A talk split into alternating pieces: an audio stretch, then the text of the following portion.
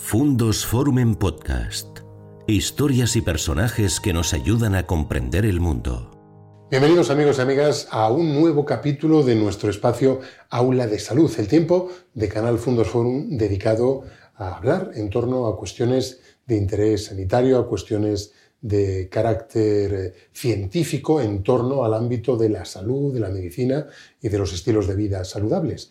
Hoy para hablar de una cuestión realmente trascendente, una cuestión que inquieta y preocupa a los profesionales de la salud pública, a los epidemiólogos y también a los médicos en los distintos frentes, desde la atención primaria a la atención más especializada, porque el tema que hoy nos ocupa constituye una auténtica pandemia una pandemia duradera en el tiempo, no una eh, pandemia como la que vivimos con relación al virus del COVID-19, una pandemia que dura décadas y que previsiblemente, salvo que las circunstancias cambien de una forma radical, posiblemente nos acompañe durante muchísimo más tiempo. Estamos hablando de la obesidad, de la obesidad como pandemia, como fenómeno, como patología, como fenómeno social y desde luego sus implicaciones en otros ámbitos de la salud y en otros ámbitos sociales, porque la obesidad tiene entre sus consecuencias problemas de índole laboral, problemas de índole familiar y, otros muchos. Y este, este programa, este espacio, conecta con uno que hicimos tiempo atrás y que también está disponible en el canal Fundos Forum en relación a los trastornos de la conducta alimentaria. Y para hablar de obesidad, de nuevo tenemos con nosotros a la doctora Mirna Andrade, que ya nos acompaña. Querida Mirna, bienvenida. Bueno, bienvenido. Gracias, Chema, por la, por la presentación. El tema de hoy es muy interesante. Estamos en los ciclos de las conferencias de la Sociedad Iberoamericana de Prevención de Riesgo Cardiovascular, donde es importante la educación y la información verdadera, la información veraz de la enfermedad tanto de riesgo cardiovascular como la enfermedad cardiovascular en sí, para que tanto el paciente como su familia puedan estar claros y tener verdadera información de lo que ocurre. En este caso hablaremos de la obesidad. Dentro de los ciclos de, conferencia de la obesidad vamos a trabajar, por ejemplo, hicimos una charla pasada, como tú bien lo dijiste, que se trataba sobre los trastornos de la conducta alimentaria, que están muy relacionados o que forman parte de la causalidad de la obesidad. Y en, charlas eh, posteriores hablaremos de la microbiota, que hoy en día está muy, muy relacionada a la obesidad y a muchas enfermedades. Pero hoy en día vamos a tratar de aclarar esos mitos que tenemos sobre la obesidad. Y uno de esos mitos, el principal, es la definición de la obesidad porque eh, antes se decía que la obesidad es solamente el aumento de peso. Si tú tenías sobre un percentil, sobre un índice de masa corporal que mide la cantidad de peso que tú tienes por eh, metro cuadrado de acuerdo a una, a una fórmula que, que trabaja con la talla y el peso, tú podrías tener un sobrepeso o podrías tener obesidad grado 1, grado 2, grado 3 o una obesidad mórbida. Es decir, se calculaba el peso ideal y la obesidad se diagnosticaba si el peso de la persona era superior al estimado en base a la fórmula. Pero eso solamente nos tomaba en cuenta el peso y nos dejaba por fuera unos pacientes que también son obesos, que también tienen el mismo riesgo que el paciente obeso con aumento de peso, que es el paciente que tiene una obesidad centrípeda o simplemente una obesidad que tiene que ver con su circunferencia abdominal. Entonces son aquellos individuos que lo vemos solamente gorditos del abdomen, pero que tanto sus extremidades, sus brazos o sus piernas son muy delgadas porque han perdido masa muscular y vamos a hablar de eso también. Entonces, tanto la Organización Mundial de la Salud como todas las organizaciones que tienen que ver con los problemas de la obesidad, eh, se dieron cuenta que esta definición de que la obesidad era solamente el aumento de peso era una, una, una definición que quedaba muy corta y que no englobaba la realidad de la problemática de la obesidad. Entonces ellos decían que la eh, eh, obesidad hoy en día se define como una enfermedad crónica, ya la diagnostican, ya no es un aumento de peso solamente, sino que forma parte de una enfermedad y que es crónica, que se mantiene en el tiempo que tiene múltiple casualidad, porque no solamente tiene que ver con el aumento de peso, sino con una serie de factores que vamos a ver más adelante y que puede estar asociada a comorbilidades. Puede estar asociada a diabetes, puede estar asociada a hipertensión, puede estar asociada a cáncer inclusive y a una muerte mucho más prematura, inclusive a fracturas óseas. Es importante destacar que ya dejó de ser solamente el aumento de peso y que ahora constituye una enfermedad crónica que tiene múltiple causalidad y que puede llevar a producir o que tiene alto factor de riesgo a producir ciertas enfermedades. Y es una enfermedad crónica multifactorial, como lo he dicho, pero que es multicasual, causal. Y dentro de la casualidad podemos tener, por ejemplo, hoy en día se habla del factor eh, de la epigenética, no vamos a hablar solamente de la parte genética, que puede ser que tengamos genes, que nuestra familia viene de obesidad, eh, nuestros padres son obesos, nuestros abuelos eran obesos y por lo tanto tenemos un factor predisponente genético. Pero también hablamos de la epigenética, que son todos esos factores ambientales que dentro de los incluyen los factores, los disruptores endocrinos, eh, tenemos la parte social, la parte cultural, la, la, parte étnica, porque de acuerdo a los diferentes tipos culturales, nosotros tenemos un tipo de alimentación o no. Y esto tiene que ver también con, por ejemplo, en los países industrializados, por la gran, el gran consumo de comidas ricas en carbohidratos y grasa, el paciente tiende a, a, engordar o a aumentar de peso. Por ejemplo, en el caso de Estados Unidos, donde la obesidad forma un papel importante dentro de la problemática de salud de ese país. Más por razones de carácter cultural. sí, del, del estilo de vida. Otra cosa importante es la relación en el trabajo, el aspecto psicológico que es tan importante, porque mucha gente come, come por ansiedad. Y aunque forma parte de los trastornos de la conducta alimentaria, muchas veces la gente tiene un vacío emocional importante y van hacia la comida tratando de llenar ese vacío. Y eso explica, se explica fisiológicamente porque cuando tú comes, se activa eh, eh, la glucosa, se activa a nivel de neurotransmisores, se activa la dopamina, es la hormona de la felicidad, entonces tú te sientes placer. Y por eso buscas a través de la comida el placer de estar tranquilo. Pero el problema emocional está ahí. Mm.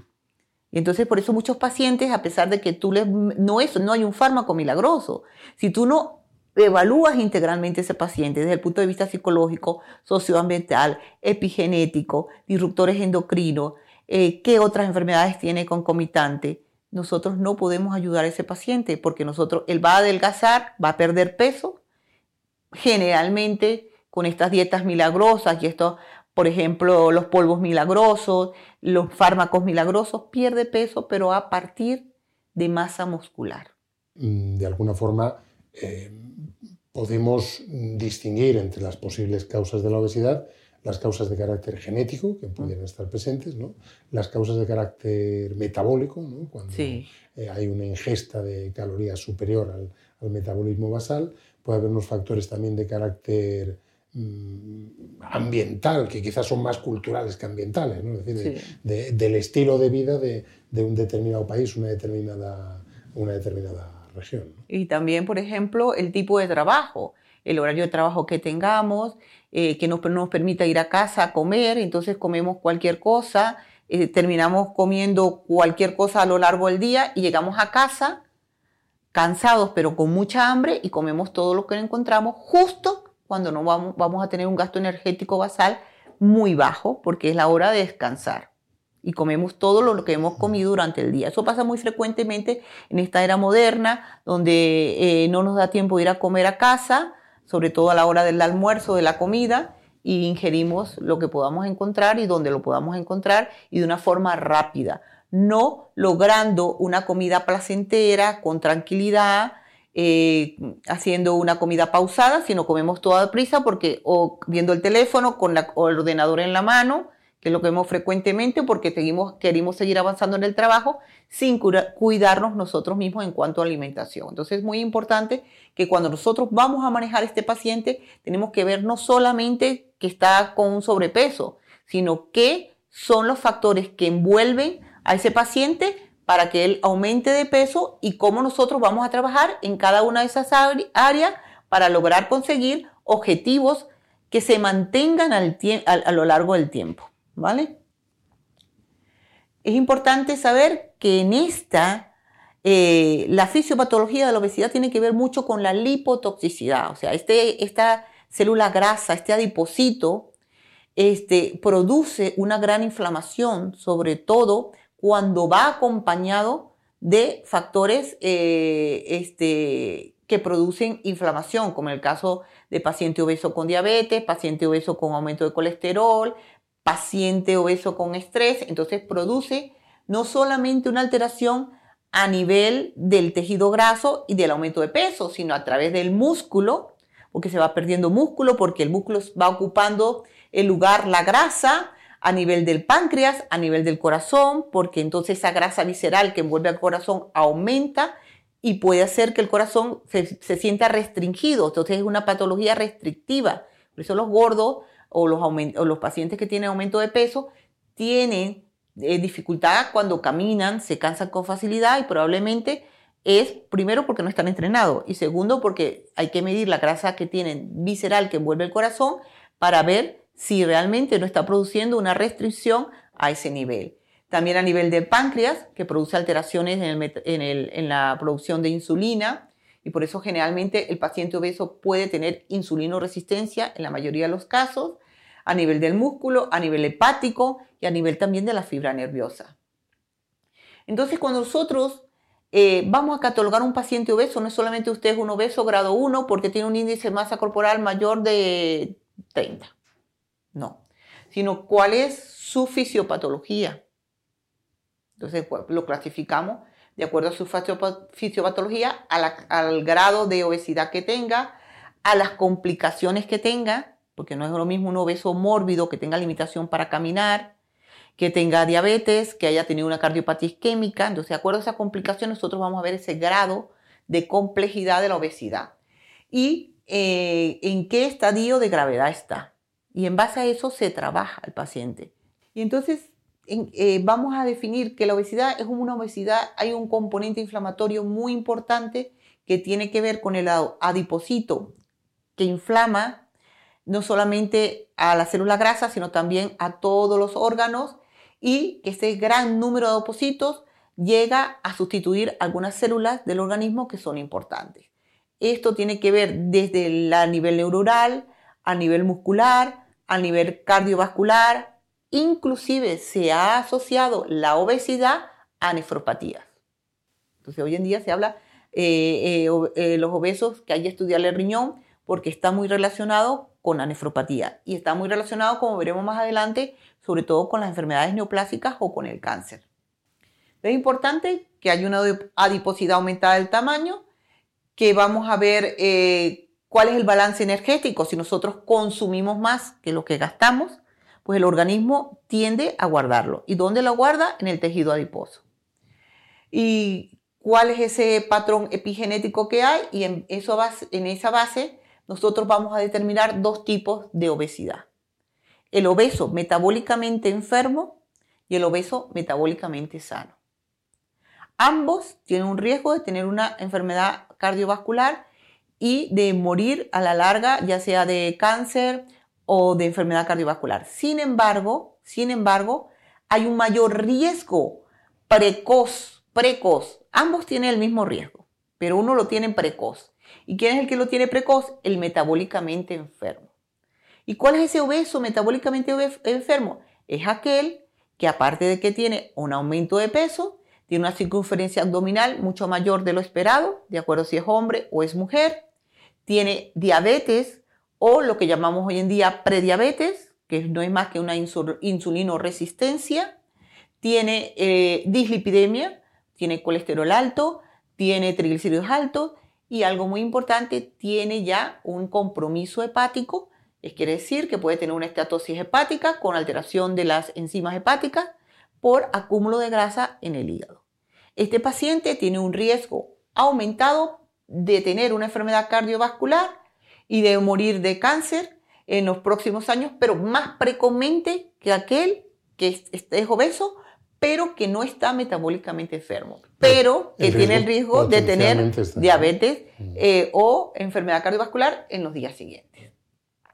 Entonces es importante que la obesidad eh, sea relacionado con diferentes, diferentes cánceres eh, cáncer a nivel, sobre todo en la mujer, a nivel de útero y ovario, eh, a nivel tiroideo, a nivel cerebral, a nivel gastrointestinal. Entonces hay muchos estudios que nos relacionan este aumento de peso con enfermedad neoplástica. Es una relación directa, mayor peso, mayor probabilidad de tenerlo. ¿Vale? Hay otro tema importante que es importante aclarar con respecto a la obesidad y que para eso tendremos una charla especial pero que hoy en día se habla mucho de la microbiota y todo el mundo quiere acomodar la microbiota.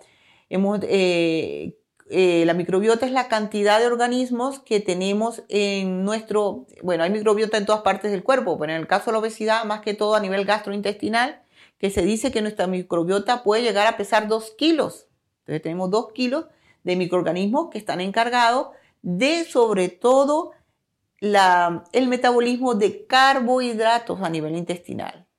Entonces hay algunos microorganismos que son fermentadores, que son los adecuados, pero cuando nosotros tenemos estrés, cuando nosotros, eh, eh, la microbiota se puede modificar desde la epigenética, desde el canal de parto, de cómo estuvo el embarazo de nuestra madre durante su gestación, de por cómo nacimos, qué, qué alimentación recibimos, qué alimentación hemos recibido durante el largo del tiempo y también ahora los disruptores y sobre todo la, comida que nosotros consumimos, sobre todo cuando es a base de carnes rojas, eh, altera mucho la microbiota y sobre todo con la exageración hoy en día del uso indiscriminado de antibióticos en los pacientes. Entonces, todo eso produce un cambio importante de, la microbiota y todas esas bacterias buenas que se encargaban de metabolizar tanto vitaminas, minerales y sobre todo carbohidratos, se pierden y el paciente comienza con intolerancias porque no son capaces de metabolizar ciertos medicamentos. Entonces, la microbiota hoy en día está muy, muy ligada a la obesidad. Y hemos, estamos haciendo un estudio muy importante, de todas maneras, la próxima charla será de microbiota, donde estamos tratando, cambiando la microbiota al paciente eh, durante tres meses con probióticos y con prebióticos, que ya en la próxima charla le aclararemos que es un prebiótico, que es un probiótico, y realmente el paciente disminuye importante de peso, tiene una disminución importante de peso y es sostenida. Entonces es un, es una, es un, un, dato importante a tomar en cuenta cuando nosotros, por mucho que nosotros hagamos dieta, hacemos ejercicio, utilizamos medicamentos para adelgazar y aún no, no logramos bajar de peso, una de las causas sería la alteración de la microbiota. ¿Cómo se mide? Es difícil porque se mide los ARN de las bacterias que existen a nivel fecal, pero que no, no se cubre ni por compañías aseguradoras ni por la seguridad social. Es un examen que cuesta aproximadamente entre 135 y 150 euros y nos puede decir qué clase de microbiota tenemos y eso nos permitiría a nosotros manejar de una forma más idónea al paciente. Pero se han hecho estudios a nivel mundial y por, por países. Por ejemplo, España tiene estudiado su microbiota y sabemos el el individuo eh, normal de español qué microbiota podría tener, pero hay que tomar en cuenta todas las características desde, desde la gestación de ese individuo hasta ahora que le ha pasado. Entonces es muy controversial, y, pero se dice que como no podemos medir la microbiota, la podemos cambiar dando probióticos. Entonces, ¿cómo lo hacemos también? Con una, eh, porque sobre todo la microbiota altera, como ya lo he dicho, con aumento de consumo de grasas, comidas procesadas, dieta baja en fibra, poca agua, etc. ¿Qué tenemos que ver en el diagnóstico de la obesidad? Porque muchas veces las personas, y esto es lo que a mí me preocupa, que las personas obesas han probado miles de dietas, han ido a miles de especialistas. Y claro, ¿qué le hacen? El, el tiempo que se dedica a estudiar esa persona obesidad, pues 20 minutos, 30 minutos, qué realmente exámenes le pedimos, este, qué hacemos realmente con ese individuo. Y para estudiar al paciente obeso, pues se necesita tiempo, porque tenemos que ver cuáles son sus factores psicológicos, si no tiene una alteración de la conducta alimentaria, qué factores socioambientales pueden influir en ese aumento de peso, cuáles son los factores epigenéticos, cuál es su composición corporal. Y para esto nosotros, imagínate todos los cuestionarios que, eh, lo que son las consultas de obesidad que están eh, avaladas para tal fin. Eh, imagínate, llega un paciente y se le debe llenar un cuestionario de hábitos alimentarios. Eh, tiene que hacer un score de cuál es su adhesión a la dieta mediterránea. Luego, de actitud física, si hace ejercicio o no hace ejercicio. Antes de dar una dieta o algo, valoración de la ansiedad, valoramos la depresión, valoramos su calidad de vida, cribado de la apnea del sueño, porque generalmente la apnea del sueño es una de las patologías que está más ligada a la obesidad. Y si es un paciente que tiene apnea de sueño y nosotros no se la corregimos, por mucho que lo hagamos perder peso, vamos a seguir teniendo un problema. Entonces el paciente baja de peso, a los, al mes vuelve a, ganar el doble del peso que perdió. Se mantiene la causa que lo predispone. Por eso eh, hay que hacer el cribado de esteatosis hepática, porque si tenemos un hígado funcionando mal, hay que tener cuidado con la medicación que damos, con la dieta que damos. Entonces es todo realmente un equipo multidisciplinar que tiene que trabajar con el paciente obeso, el cálculo de riesgo cardiovascular, el cálculo de riesgo de desarrollar diabetes. Entonces es un paciente que tenemos que eh, revisar desde múltiples, desde múltiples ámbitos. Y el tratamiento de la obesidad no solamente es dar una pastilla, dar un batido, dar una dieta que son milagrosas, que vamos a bajar y que la gente espera. Y yo que eh, soy muy dada a que todo tiene que ser un estudio observacional, descriptivo y revisar qué realmente pasa con los pacientes. Generalmente los pacientes Podemos darle, por ejemplo, una de las, dos, de las drogas que ahora prácticamente se ha agotado en el mercado porque todo el mundo se quiere poner la inyección milagrosa, que ahora viene también en comprimido, que es la semaglutida. Pero ¿qué pasa? Si ese paciente no va acompañado de dieta, no va acompañado de ejercicio, vemos que el paciente cuando deja la dieta vuelve a aumentar de peso, aún colocándose su inyección semanal. Entonces, nosotros primero para valorar al paciente obeso, nosotros tenemos que ver la parte psicológica y sobre todo cuál es la intencionalidad de ese individuo para adelgazar. Porque si el individuo no tiene esa intencionalidad, no tiene esa motivación para adelgazar, todo lo que hagamos será en vano. Porque él siempre va a buscar una excusa para volver a aumentar de peso. hay que dejar claro que mm, no es solo una cuestión de la eficiencia en cuanto al diagnóstico de las múltiples causas, sino que la, terapia, para tener éxito, generalmente tiene que ir acompañada de cambios en el estilo de vida, que no son solo alimentarios, también son relacionados con eh, la actividad física y otras muchas. Y es fundamental eso, es la parte psicológica, la parte de ejercicio físico, la parte de dieta y de las dietas, que luego haremos otro en el ciclo de charlas, porque la dieta es fundamental. Ahorita la dieta que realmente ha demostrado que produce una disminución de peso sostenida es la dieta mediterránea, una dieta equilibrada. Una dieta equilibrada y, estamos hablando de las dietas de intercambio que eh, las sociedades han dado eh, una forma rápida de que el paciente no pese los, alimentos y eso, y que por una dieta eh, de equilibrada de intercambio, en donde incluyan todos los alimentos en las cantidades necesarias para ese tipo de paciente. Porque para hablar, por ejemplo, de la dieta cetogénica, los ayunos intermitentes, cuidado, porque en los pacientes diabéticos no la debemos dar. Nosotros vemos con mucha facilidad cómo damos una dieta o la gente porque lo lee en internet, lo, lo ven en cualquier sitio, o porque su amiga lo está haciendo, su familiar hace el ayuno intermitente. Pero si el paciente no sabemos si tiene cómo está su insulino resistencia, cómo está su azúcar y sobre todo cómo está su pH sanguíneo. ¿Por qué? Porque si el paciente ya está acidótico y tú le haces un ayuno intermitente o le haces una dieta cetogénica, lo vas a volver más acidótico. Y eso puede ser inclusive en algunas oportunidades rara producir lo que se llama una cetoacidosis euglucémica y es prácticamente mortal. Entonces hay que tener mucho cuidado si las dietas no son indicadas por realmente expertos en nutrición que realmente sepa decir cuál es la dieta. O dar una dieta equilibrada de intercambio que se base en la dieta mediterránea. Y la dieta mediterránea nos dice que tenemos que comer frutas, que tenemos que comer legumbres diariamente, vegetales, proteínas, grasas, pero todo en su medida. De acuerdo a nuestras necesidades energéticas. Y para eso, para saber cuáles son nuestras necesidades energéticas, nuestro médico nos tiene que preguntar qué hacemos, si hacemos ejercicio, qué, qué trabajo hacemos, si es un trabajo de fuerza o es un trabajo de estar sentado en una oficina, porque todo eso vamos a ver cuál es nuestro gasto mm, este, energético diario mm. y en base, a hecho vamos a, en base a eso vamos a calcular los niveles de, de calorías que vamos a consumir diariamente. Entonces no es a lo loco, no es tú pesas tanto, tienes tanto sobrepeso, tienes tanto grado de obesidad y tú necesitas una dieta, por decirte, de 1500 calorías. ¡Ey! ¿Pero qué hago? ¿Qué gasto? Claro, es importante primero conocer el metabolismo basal de cada uno y luego pues el consumo energético habitual, ¿no? en una circunstancia normal. Lo importante es que el paciente entienda de que la obesidad es una enfermedad multifactorial, que no solamente depende de que tiene unos kilitos de más, sino que realmente está produciendo ese aumento de peso y que además de ese aumento de peso tiene sumado a su salud que agrava esa situación de aumento de peso.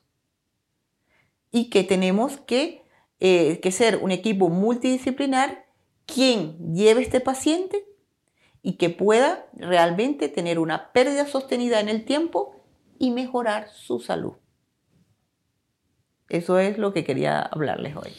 Bueno, pues eh, sirve de continuación a lo que hicimos en su momento en relación a los trastornos de la conducta alimentaria y antecede a, eh, el programa que dedicaremos de forma monográfica a la microbiota, que es un mundo interior, no en el sentido espiritual, más en el sentido fisiológico, pero que tiene una incidencia importante en la salud. Pues muchísimas gracias, doctora. Bueno, muchas gracias. En nombre de la Sociedad Iberoamericana de Prevención y Rehabilitación Cardíaca y seguimos trabajando por educar al paciente, que es una de las herramientas fundamental para, del autocuidado para que el paciente realmente cuide su salud. No hay mejor paciente que el paciente experto y para serlo tiene que contar con buena información porque a la pandemia a la que antes hacíamos referencia de la obesidad se suma otra pandemia que es la informativa cuando se divulgan pues mitos, rumores, eh, falsas creencias que hacen que eh, tanto la percepción que tenemos de la obesidad como el diagnóstico, como el tratamiento, pues muchas veces no sean certeros porque eh, muchos de, los, de las personas que padecen obesidad eh, se basan en creencias que son absolutamente falsas y que ya la ciencia, como bien ha indicado la doctora, eh, viene desmontando, a pesar de que la ciencia también evoluciona y cosas que antes eran certezas para la ciencia, pues ahora posiblemente ya no, no lo son. Para eso estamos aquí, para intentar formar y difundir información veraz, fidedigna y rigurosa con la ciencia médica. Pues con el agradecimiento a la doctora y naturalmente a todos ustedes por su atención, les emplazamos a una nueva cita aquí en el aula de salud del canal Fundos Forum. Hasta la próxima ocasión. Adiós. Gracias por escuchar Fundos Forum en podcast. Tenemos muchas más historias y personajes que descubrir juntos.